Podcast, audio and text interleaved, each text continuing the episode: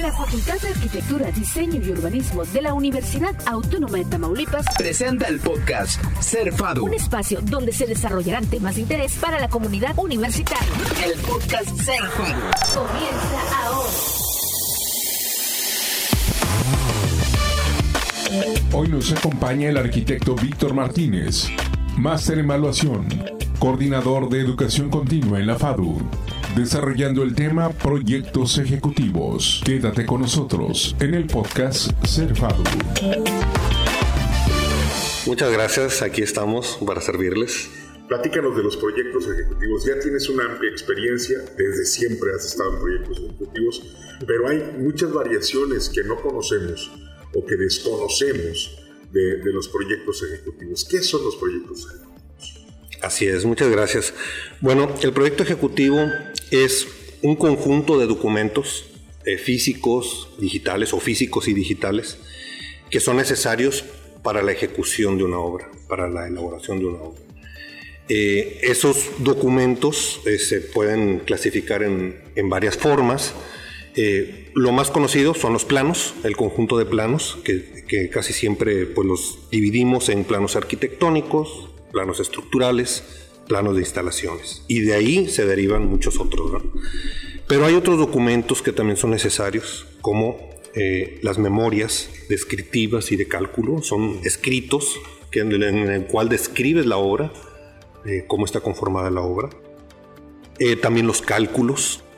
Los cálculos, se, re, se requiere una serie de cálculos, cálculos estructurales, cálculos de instalaciones. Digo, por ejemplo, en un, en una obra grande, las instalaciones, por ejemplo, eléctricas o de aire acondicionado no se ponen al azar, ¿verdad? Hay que hacer una serie de cálculos previos y eso se documenta y se integra en, ese proyecto. Eh, también hay otros como, por ejemplo, estudios de impacto ambiental, los levantamientos, por ejemplo, si nosotros, si el proyecto va a ser una obra completamente nueva, se tiene que hacer un levantamiento del terreno, un levantamiento topográfico, eh, ver cuáles son las curvas de nivel, etcétera.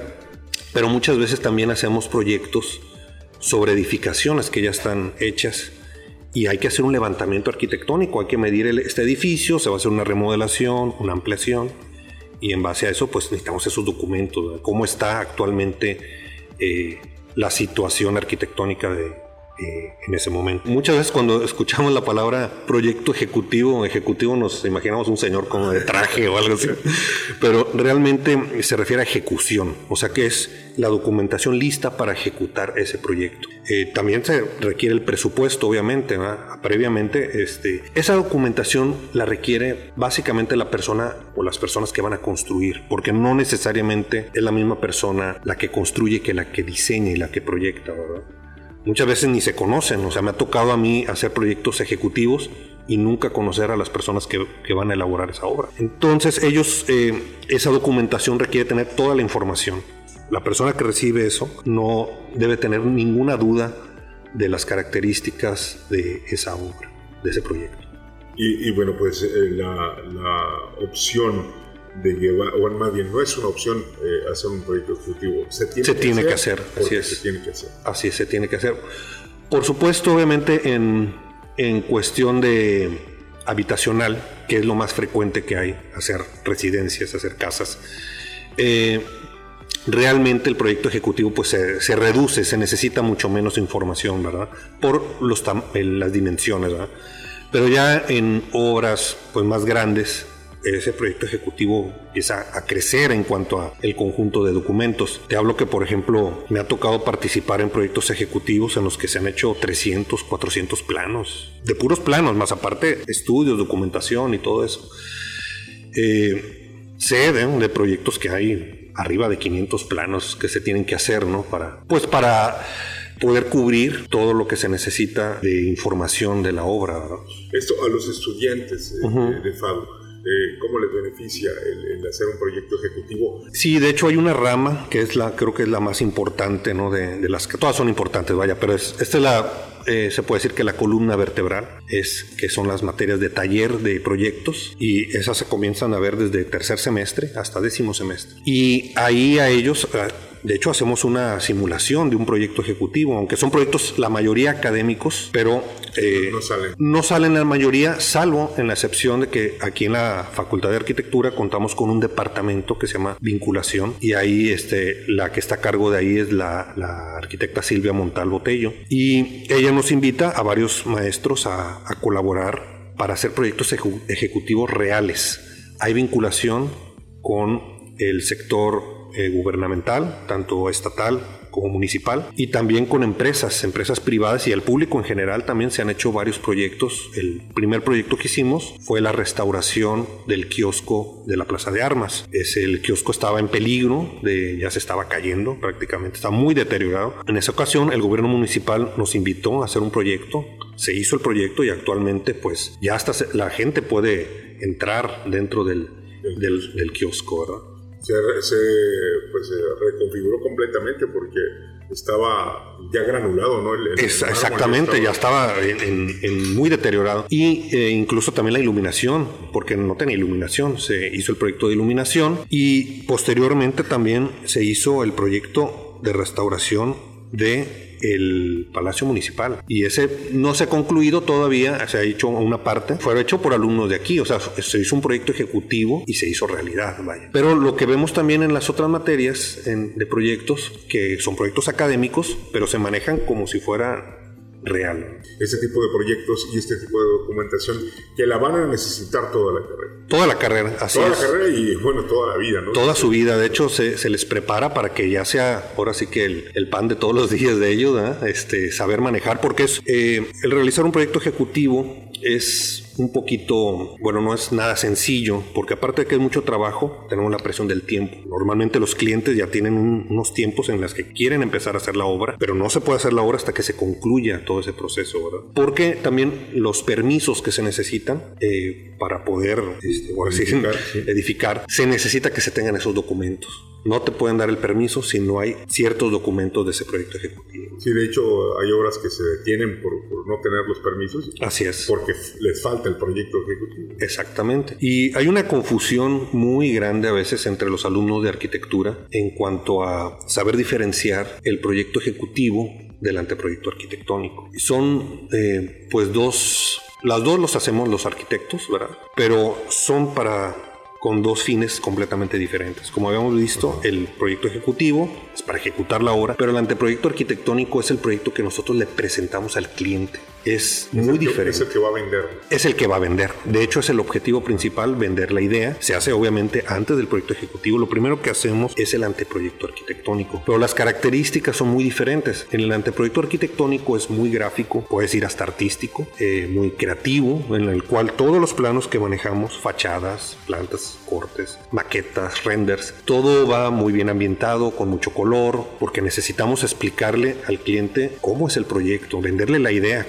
convencerlo de que es la mejor idea. Sin embargo, el proyecto ejecutivo, aunque el cliente lo paga, no es para que lo lea el cliente. Es- Son planos técnicos completamente. Y ahí sí fuera la creatividad, ¿eh? ahí hay que describir eh, completamente con, con dimensiones, con niveles, con cotas, ejes. Eh, normalmente esos planos son en blanco y negro o escala de grises, porque no importa el color, ahí lo que importa es la información que necesitas. Sin medidas, este... No, con todas las medidas, Todas vaya. las medidas. es- es- son planos que llevan un montonal de información a diferencia del, del anteproyecto. El anteproyecto es Es lo artístico. bonito. Es lo bonito. Es lo bonito. que vemos cuando vemos una presentación, eso que todo, que cualquier persona que lo vea, aunque no sea arquitecto, le entienda a las diferentes vistas, a las fachadas, a las plantas, a los renders. Pero los planos arquitectónicos son, los de ejecutivo, perdón, son para que los lean únicamente las personas que van a construir o las personas que estén involucradas, que son los arquitectos, pero también los que van a a dar los permisos, ¿verdad? tienen que leer bien ese proyecto, entenderle y este los que van a calcular. Nosotros hacemos parte del proyecto ejecutivo, por ejemplo, el proyecto arquitectónico y tenemos que repartírselo a muchas personas que van a estar involucradas, ingenieros topógrafos, los ingenieros civiles, los ingenieros eléctricos, todas esas personas deben de entender el proyecto, las dimensiones, los materiales, etcétera, para ellos hacer su trabajo y regresárnoslos de vuelta, las ingenierías. cualquier eh, edificación tiene que tener un proyecto ejecutivo y un anteproyecto. Así es, así es. Van de la mano. Los Van de la mano los dos. Primero es una secuencia, primero es el anteproyecto, ya que nos, el cliente nos acepta el proyecto, ahora sí, va el ejecutivo. Y bueno, pues, eh, ¿qué es un render? Bueno, pues es un render, es una imagen. Es una imagen digitalizada, o sea, procesada por medio de una computadora y un software, en, en la cual pues, nos muestra cómo es el, el, este, el proyecto. Cómo se, la, el objetivo es mostrar cómo se va a ver en la vida real ¿Cómo se ve? el proyecto. Nosotros antes de la computadora, de hecho, pues yo cuando estudié no había computadoras. Bueno, sí había, pero no había aquí. Eh, pues obviamente todo lo tenemos que hacer a mano. Lo que hacíamos eran, se les llamaba pues perspectivas, ¿verdad? Las perspectivas exteriores o interiores y mediante prismacolor, acuarela, tinta, varias. Tenemos que hacer pues, ahora sí que el que sabía dibujar bien, pues hacía buenos, buenas perspectivas y el que no, pues ya no podía hacer eso, tenía que pagarle a alguien más. Pero ahorita tenemos la ventaja de que con la tecnología, cualquier persona eh, aunque, vaya, aunque el dibujo es el lenguaje del arquitecto, vaya, pero hay personas que siguen sin dibujar también, pero pueden acceder a los, al conocimiento de, de poder hacer un render y con eso mostrarle al cliente cómo se va a ver su obra. ¿Qué tanto ha ayudado la tecnología a Muchísimo. la arquitectura y a los proyectos? Muchísimo, porque pues nunca se va a comparar, vaya, el dibujo a mano, aunque puede ser muy bonito, pero es muy difícil representar tal cual eh, cómo se va a ver una obra, ¿verdad? Por ejemplo, eh, cómo se va a ver en la noche. En la noche la iluminación eh, que va a tener exterior nocturna, pues este, es muy difícil representar la mano. Sin embargo, ahorita con la tecnología podemos representarlo tal cual se va a ver. 3D. 3D, recorridos virtuales, etcétera. Este, de hecho, ya ahorita con la tecnología, ya con los lentes especiales, ¿no? En los cuales podemos ver ya en la obra cómo se va a ver el De la edificio. realidad virtual. En 3D, la realidad virtual, así es. Impresionante. Eh, arquitecto, eh, pues eh, la verdad hay jóvenes que, que huyen al, al proyecto ejecutivo Sí. por, por todo el papeleo, hay por, no sé, llega a ser tedioso. Sí, llega a ser tedioso. Este, llega a ser tedioso porque es mucho trabajo, vaya. Y bueno, no hay que olvidar que como la arquitectura maneja muchas disciplinas dentro, muchas veces, eh, digo, yo mismo, por ejemplo, tengo mis debilidades en ciertas áreas, ¿verdad? Por ejemplo, a mí la parte de cálculo y todo eso nunca se me dio, lo de las matemáticas. Eh, sin embargo, hay gente que sí. Hay gente que es muy buena para, para construir le interesa, pero no para el diseño y viceversa. Entonces sí, obviamente hay gente que, que, de hecho en las entregas finales, por ejemplo ahorita en el tercer semestre, tercer este parcial que vamos a entregarlo ahorita en dos semanas, se va a entregar parte de un proyecto ejecutivo en mis materias y en otras materias. Y los alumnos pues ya están obviamente nerviosos porque pues es contrarreloj, eso tienes que entregar, realizar una serie de planos que te los aprueben, pero en un determinado tiempo. Pero esa es la vida real. Eso es en la vida real. Eso es en la vida Eso es en la real. vida real. Entonces, porque este, pues se les prepara también a manejar lo que es el tiempo. El tiempo, nosotros tenemos que aprender a hacerlo, a, que trabaje a, nuestro favor, y no en nuestra contra. esa cuestión del tiempo, muchas veces, como varios de los arquitectos, tenemos cierta afinidad con el arte. Pues el artista, normalmente el pintor, trabaja sus horas, cuando le llegue la inspiración y todo eso. Y nosotros los arquitectos, pues debemos saber manejar el tiempo, porque tenemos, un límite de tiempo y tenemos que entregar algo bien hecho y profesional. Aquí en, en la FADU Ujú. hay más proyectos que, que hayan, eh, pues, eh, haya participado la FADU y que haya quedado plasmada la obra de alumnos y maestros de aquí. Así es, así es. De hecho, ahori- ahorita en- actualmente se están haciendo varios. Ahorita estamos haciendo el proyecto del Museo del Mezcal, que es para la comunidad de San Carlos, en Tamaulipas. Y también lo están haciendo alumnos de arquitectura de interiores. Este, eh, y también se van a invol- a involucrar arquitectos y, y diseñadores gráficos. Se trata de hacer un trabajo en equipo.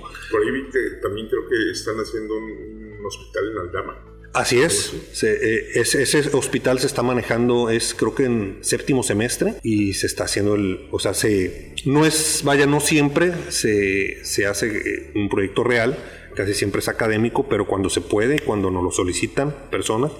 También hicimos un proyecto para el COBEA, ahorita nada más que está en stand-by. Me tocó ver parte del proyecto ejecutivo de, de- de lo que es este, el hospital. El hospital, sí, así es. Y lo hacen alumnos, obviamente asesorados con los maestros. Para el alumno es muy, eh, ¿cómo se le puede decir? Inspirador pues el hecho de estar trabajando sobre un proyecto real, ¿verdad? sobre una necesidad real, porque los arquitectos trabajamos eh, pues para el objetivo es cubrir una necesidad de espacio. ¿verdad?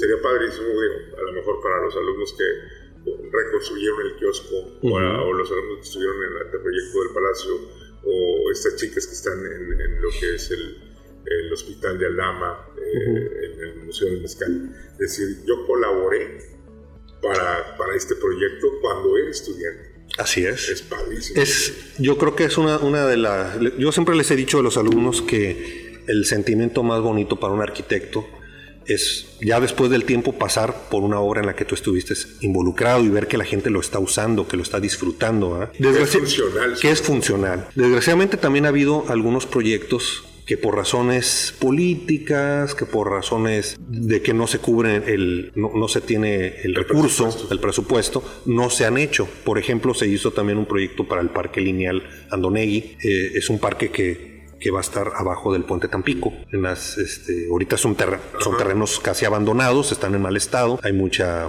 pues hasta delincuencia y eso. Ah, es correcto, eh, ese está del lado Tamaulipeco y del lado veracruzano también, ¿no? Así es, bueno, el que hicimos nosotros fue del lado Tamaulipeco que va desde donde está el Museo del Niño, ¿se llama? Sí, desde ahí hasta el río. Es un proyecto muy bonito y que, pero que por razones, bueno, también ahí de permisos, de presupuestos, no se ha podido ejecutar. La API también ahí está involucrada y creo que también la Secretaría de Comunicación también tiene ahí unas que no, no quiere dar esos, no quiere ceder esos terrenos. Pero este, pero ahí está el proyecto para cuando se quiera eh, eh, ejecutar. Hace poco pasé por desarrollo urbano y ahí en desarrollo urbano tienen las imágenes de ese proyecto, o sea que está en mente, está, eh, está todavía, vaya, se puede lograr. Y aparte sería otro atractivo turístico para la ciudad. Así es, claro, claro, claro, porque uniría es, esa parte. de hecho, hace la unión de las instalaciones de el, la Expo. Ajá. Ajá todos los terrenos de, la Laguna del Carpintero con el río Pánuco, ¿verdad? Porque se, supone que hay un proyecto eh, en la que se quiere hacer un corredor, en que, en, que todo esté unido, todos los puntos turísticos de Tampico. Así que sería a través del canal de la cortadura. Ah, exactamente, el canal de la cortadura, el río Pánuco, todo lo que es el centro histórico y el, el este, la Laguna del Carpintero. Ah, precisamente este proyecto se le presentó al rector. Se le presentó al rector, así es. Sí, hay, hay, hay varios proyectos cada año. De hecho, ahorita estamos, hoy me invitaron a, este, vamos a participar en otro proyecto. Apenas nos van a decir qué proyecto va a ser, pero el día de hoy va, a haber otro proyecto de, vinculación y se va a invitar. Siempre se invita a alumnos, pues alumnos que cumplan con ciertas características, pues que tengan buen promedio, que sean regulares. A que tengan misión, y, que, y que quieran, ¿verdad? Claro, porque, porque aquí esos proyectos no son forzados se les, es una invitación que se le hace a los alumnos a participar. ¿Los, gobiernos vienen a la FADU o la FADU va a, los...? Casi siempre es al revés, o sea, digo, casi siempre es así, perdón, los, el gobierno viene a, a la UAT o a la FADU y este y en base a, esa invitación nosotros vamos y ya designamos, se designan unos maestros encargados de, reclutar a los alumnos y a otros maestros, ¿verdad? porque también pues se necesitan no nada más arquitectos, se necesitan también ingenieros, han participado varios ingenieros civiles de aquí, también para verlo de instalaciones, ingenieros eléctricos, etc. Diseñadores. Diseñadores, diseñadores gráficos también han participado. Por ejemplo, en el proyecto de, la de remodelación del Palacio Municipal, participaron en la imagen gráfica diseñadores gráficos. Lo más es que no nada más es exclusivo para los municipios de Tamaulipas, sino que vienen de otras partes de la República a, pedir asesoría a la FADU y que por el renombre que tiene a nivel eh, nacional, eh, pues es, padrísimo. de hecho, el... año pasado entregamos, en plena pandemia, se trabajó en la remodelación del Palacio Municipal de Cerro Azul, y es otro estado. El presidente municipal eh, hizo contacto con nosotros y, nos hizo la, el requerimiento de que pues ellos, ellos tenían un edificio en muy mal estado y se designó alumnos con todo y pandemia, con todos los cuidados fuimos, hicimos el levantamiento, se hizo el proyecto, se entregó el proyecto, todo fue vía digital también. Este, eh, los nombramientos, todo, todo, cada alumno trabajó en su casa y los maestros trabajamos vía Teams, que es el, el, el, este, el, software con el que nos comunicamos y se logró la entrega y este, ya lo concursaron y creo que ahorita ya está en ejecución ese, la, la restauración y remodelación del Palacio Municipal. Y es gratificante porque voltean a ver a la, a, la, a la UAT, voltean a ver a la FADU. Sí, es, es lo mejor para nosotros el, el, poder colaborar, el saber que nuestro trabajo eh, se va a reflejar en la realidad y poner nuestro granito de arena.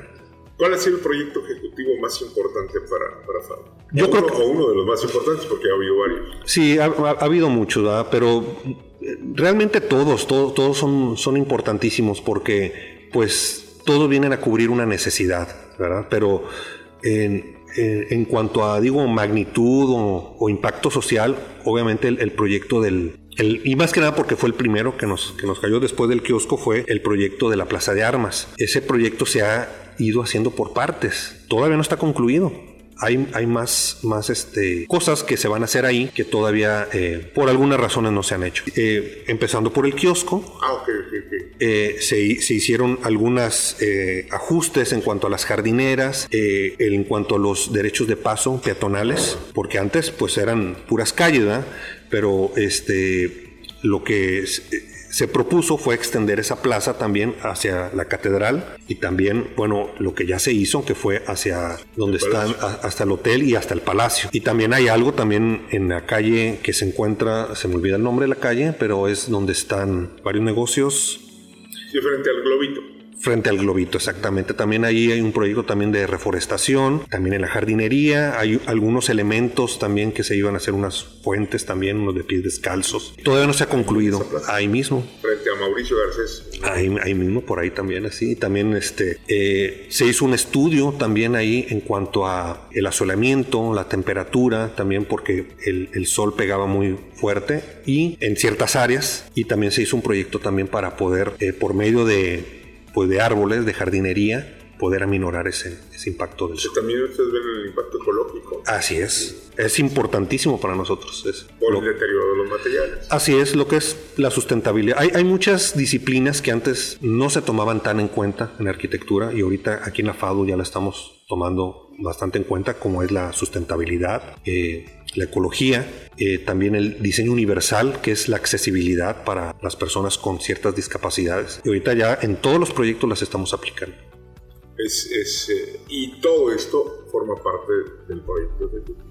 Todo forma parte del proyecto ejecutivo, así es. Pues, eh, arquitecto Víctor, algo más que, que desees agregar a, a, lo que son los proyectos ejecutivos, algo que se te haya uh -huh. este, pues, eh, pasado por ahí que dijo, ay, esto no lo, no lo dije, quiero, quiero que lo sepan. Bueno, nada más es de que para todos los alumnos, este, que es muy importante que siempre eh, tengan en mente saber diferenciar lo que es el porque, o sea, pasa muy seguido, ¿no? Pasa muy seguido de que eh, les encargamos unos planos, eh, por ejemplo, para un anteproyecto y me presentan un plano de un ejecutivo. Entonces hay que saber diferenciar cuándo hay, hay que entregar los planos ejecutivos cuando hay que entregar los planos de anteproyecto o de presentación. Son diferentes, ¿verdad? Es, es, hay que saber cuándo son los planos para vender, cuándo son los planos para ejecutar. Exactamente. De la vista nace el amor, dicen por ahí. Así es. Primero se presenta el anteproyecto arquitectónico así y es. después el proyecto.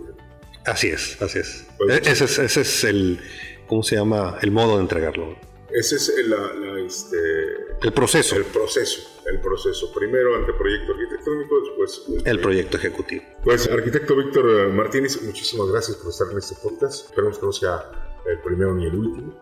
No, claro, y que, claro que, que nos no. sigas a hablar de todo lo que viene pues, eh, para la FADU en proyectos ejecutivos y que uh -huh. los alumnos que estén participando pues te, para la próxima también te acompañen para que claro que claro que sí su experiencia sí a ver si luego también invito a algunos alumnos para que también opinen es muy importante la opinión de los alumnos perfecto. Muchas gracias. Gracias a ustedes escucha el podcast Serfadu a través de Amazon Music Spotify y Apple Podcasts.